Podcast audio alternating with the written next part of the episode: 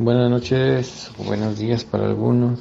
Eh, vamos a seguir con nuestra lectura del Bhagavad Gita tal como es. Eh, estamos en el capítulo número 2 que se llama Resumen del contenido del Gita, texto 23. Y el sánscrito dice Nainam Chindati Shastrani Nainam Dahati Pavakaha Nachainam Kledayanti Apo Nashoshayati Marutaha Traducción y significado por Bhakti Vedanta Swami Prabhupada. Al alma nunca puede cortarla en pedazos ningún arma ni puede el fuego quemarla, ni el agua humedecerla, ni el viento marchitarla. Significado. Todas las clases de armas, espadas, armas de fuego, armas de lluvia, armas de tornado, etc., son incapaces de matar al alma espiritual. Tal parece que en, en, ese entonces había muchas clases de armas hechas de tierra, agua, aire, éter, etc. Eh, además de las armas de fuego modernas. Incluso las armas nucleares de la época actual entran en la categoría de armas de fuego, pero antiguamente había muchas otras armas hechas de todos los distintos tipos de elementos materiales. Las armas de fuego se contrarrestaban con armas de agua, desconocidas hoy en día por la ciencia moderna. Los científicos modernos tampoco saben cómo emplear a los tornados como armas de guerra. Sin embargo, el alma nunca puede ser cortada en pedazos ni aniquilada por ninguna cantidad de armas, sean cuales fueren los dispositivos científicos que se empleen para ello. El Mayavadi no puede explicar cómo el alma individual llegó a existir solo por ignorancia y en consecuencia fue cubierta por la energía ilusoria y jamás fue posible cortar a las almas individuales del seno del alma supremo original. Más bien, las almas individuales son partes eternamente separadas del alma suprema. Como las almas son atómicas e individuales eternamente sanatan, tienen la propensión a ser cubiertas por la energía ilusoria y por eso eh, dejan la compañía del Señor Supremo, tal como las chispas de un fuego que aunque tienen la misma calidad que el fuego, son propensas a extinguirse cuando se hallan fuera de él. En el Baraja Purana, a las entidades vivientes se las describe como partes integrales separadas del Supremo. Además, según el Bhagavad Gita, permanecen así eternamente. Por lo tanto, incluso después de que la entidad viviente se libera de la ilusión sigue siendo una entidad separada, como lo indican claramente las enseñanzas que el Señor le impartió a Arjun. Arjun se liberó mediante el conocimiento que recibió de Krishna, pero nunca se volvió uno con Krishna. En este texto eh, retomamos una palabra, un, un concepto que ya habíamos hablado con anterioridad, que es Mayavadi. Un tipo de filósofos, un tipo de personas que piensan que ah, nosotros somos ah, siempre eh, uno con Dios y que de alguna manera ellos eh, Dios se dividió, así es que todos somos Dios y que cuando regresemos de nuevo con Él nos vamos a volver Dios también, es decir, nos vamos a volver uno solo. Ah, y bueno, Prabhupada está hablando en ese sentido, que eso es difícil de poder argumentar en el sentido de lo que estamos hablando, que ya Krishna eh, se habló que, que el alma en realidad no se puede dividir, no es que Dios se, se puede, o sea, en, el sentido, se puede expandir, puede decir, puede expandir su energía, pero no se puede dividir, es decir, que no puede haber muchos dioses, ¿no? O sea, muchos... Claro que él, él toma unas ciertas situaciones en las que él se presenta de cierta manera, eso es otra cosa, ¿no? Pero acá se habla que nosotros eternamente somos individuos, es decir, que siempre estuvimos separados en el, sentido individual, no en el sentido de que siempre nos olvidamos de Dios, sino que siempre nosotros tenemos nuestra propia personalidad, la divinidad, Dios tiene su propia individualidad también. En ese sentido, pues se habla aquí que todos eh, somos individuales, siempre lo vamos a hacer. Y cuando regresemos con Él también vamos a, tomar de nuevo esta individualidad, no es que uno se vuelve eh, uno con el todo. De cierta manera, pues también hay en, en, este sentido otra parte donde pues la divinidad complace a todo el mundo, cada objetivo que uno tiene, Él lo respeta.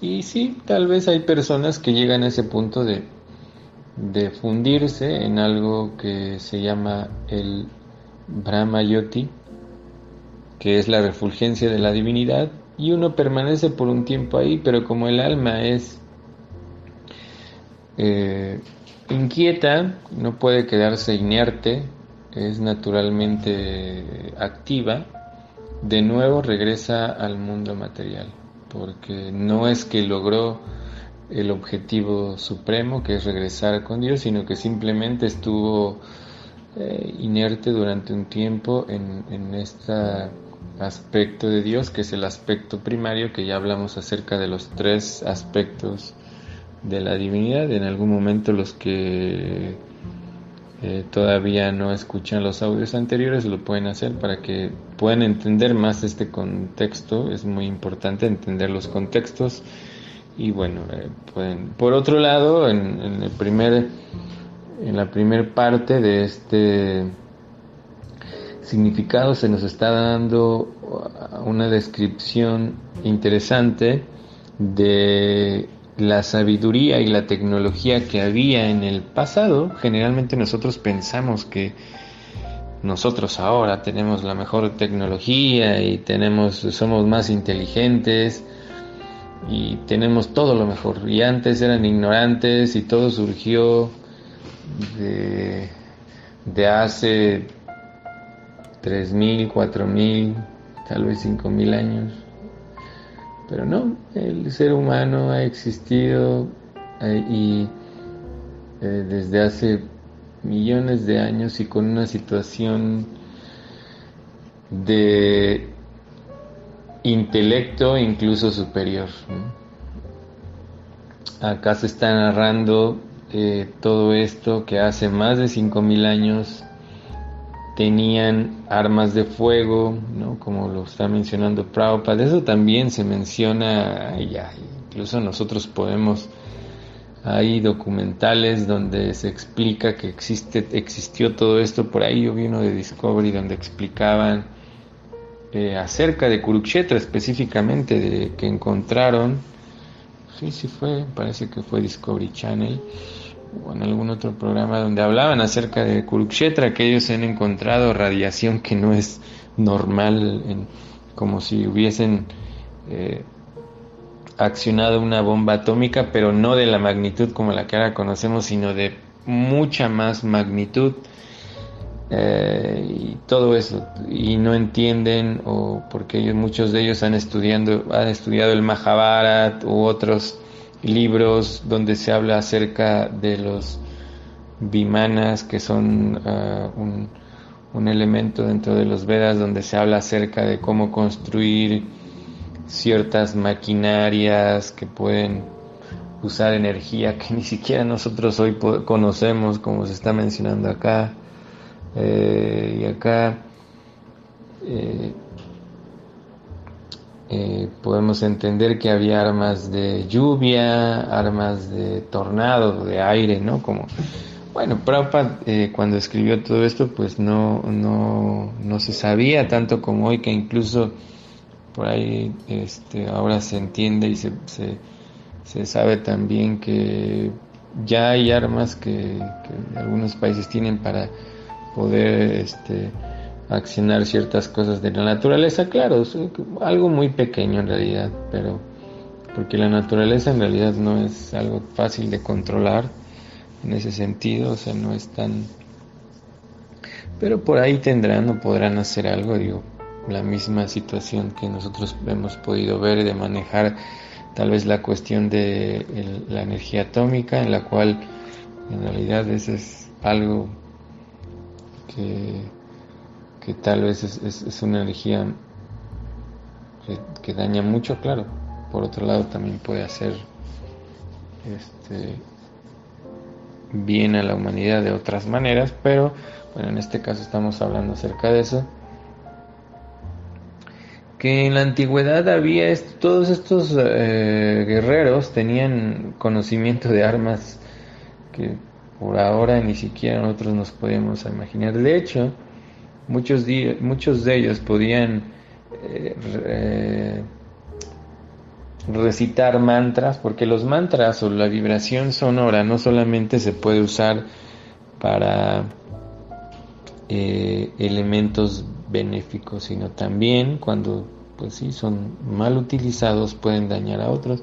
Pero en este caso eh, los, los shatrias, los guerreros, ese era su trabajo, poder entender, eh, usar la violencia de una manera adecuada, es decir, bueno, pues estamos entendiendo que estas personas son capacitadas para eso, crecen, nacen para eso, para adquirir todo este conocimiento y ellos tenían la capacidad de ah, a través de, de, recitar algunos mantras poder llamar una energía que era eh, como una bomba atómica, hasta incluso más.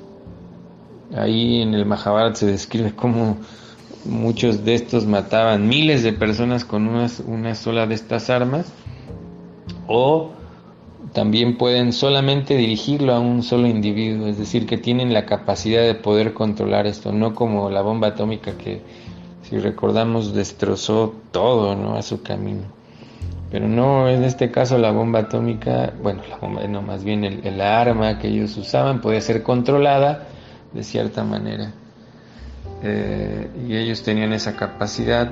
Es, bueno, para entender el contexto estamos hablando de la situación de Kurukshetra, para, para que no se entienda que estamos, de nuevo, para aclarar, que estamos fomentando la violencia, mucho menos de solamente el contexto. Así es que eh, sí, se está hablando que ningún arma que de fuego, ni, ni de agua, ni de viento, eh, puedan ser usados y no son usados o no pueden ser usados para matar al alma. En realidad el alma es eterna, y eh, no se la puede matar con no se la puede matar con nada de estos elementos y de hecho con nada solo lo que muere es el cuerpo. El cuerpo puede ser eh, muerto por todas estas elementos. Eh, y en realidad el cuerpo es solamente una energía que se va a reciclar el cuerpo es cuando cuando lo creman o cuando lo entierran o cuando diferentes culturas tienen una diferente manera de, de, hacer del cuerpo eh, o, darle un, entierro o quemarlos o, dárselo a los animales, eso también. En realidad cada uno de ellos entienden o se entiende que pues todo eso se convierte realmente en materia para la naturaleza de nuevo. cuando te creman te vuelven ceniza, tu cuerpo se volvió ceniza ya otra vez es tierra. Cuando te, entierran, pues lo mismo, llega un punto en el que tu, todo se, se vuelve polvo, y cuando, de hecho hay algunos que lanzan a los animales, pues lógico que cuando eh, estos animales eh, pues desechan todo lo que comieron, pues ese desecho se vuelve de nuevo, llega a la tierra, así es que en realidad todo ese cuerpo es simplemente una cuestión que se está reciclando. Así es que por eso el Bhagavad Gita eh, nos enseña o nos está tratando de dar esta situación de entender que todo esto es temporal y que todo esto va a tener, o sea, el cuerpo y todo lo que tiene que ver con él, tiene un inicio, un crecimiento, un decaimiento y bueno, y un final. Y bueno, también realiza su interacción, es decir, que deja este, otros elementos de lo que o, forma eh, o tienes productos o subproductos eh, este cuerpo. Y sí debemos de entender que esa es una cuestión temporal. Claro eso no quiere decir que seamos negligentes con este cuerpo. Al contrario debemos de tomarlo como una una herramienta muy importante que se debe usar para poder despertar nuestra conciencia. Esa es, la, la, razón principal. Nuestra conciencia espiritual debe de ser despierta y seguramente que muchos de ustedes a través de su proceso espiritual han podido percibir todas estas cosas de las que hablamos. Tal vez algunos de ustedes han podido eh, darse cuenta de esta situación de este mundo que es temporal, que es de sufrimiento, que también es de alegría, pero que hay esas dos situaciones ahí que de alguna manera uno tiene que trabajar para poder eh, entender que todo lo que estamos viviendo es, es, es, una cuestión de enseñar todo, de enseñanza, todo lo que todo lo que nosotros vivimos tiene que ser una cuestión de aprendizaje. Porque cada uno de nosotros ya tiene un proceso espiritual eh, que hemos estado llevando durante mucho tiempo, incluso de otras vidas, y a, través de diferentes procesos es que nosotros podemos darnos cuenta de toda esta situación del cuerpo, de su temporalidad, cada quien con diferentes experiencias y con diferentes situaciones o mucho, algunos con cuestiones dolorosas, otros con cuestiones de mucha felicidad, otros con otro tipo de situaciones, pero finalmente el proceso, digo, tampoco es que debemos de ser mm, personas mártires de que, eh, que a través del sufrimiento pudimos descubrir esto, sino que hay que verlo, que es una cuestión de entender, hay que tratar de de convertir o de transmutar todo esto como una cuestión benéfica para nosotros también en el sentido espiritual y poder entender cuál es nuestra misión, que como ya mencionamos, la misión de todo, de toda alma, de todos seres, regresar con la divinidad, pero también cumplir con una misión en la que podemos ayudar a los demás a que hagan esto y para poder entender eso también necesitamos un guía, necesitamos alguien que nos ayude. Primero para poder realmente nosotros llevar a cabo este proceso espiritual de crecimiento, lo hagamos de una manera sana. Si ustedes vieron el video en Facebook, podemos entender esa situación en el crecimiento sano y en el crecimiento insano nosotros queremos tener un crecimiento espiritual de una manera sana, necesitamos, una, ah, necesitamos un, guía, una ayuda.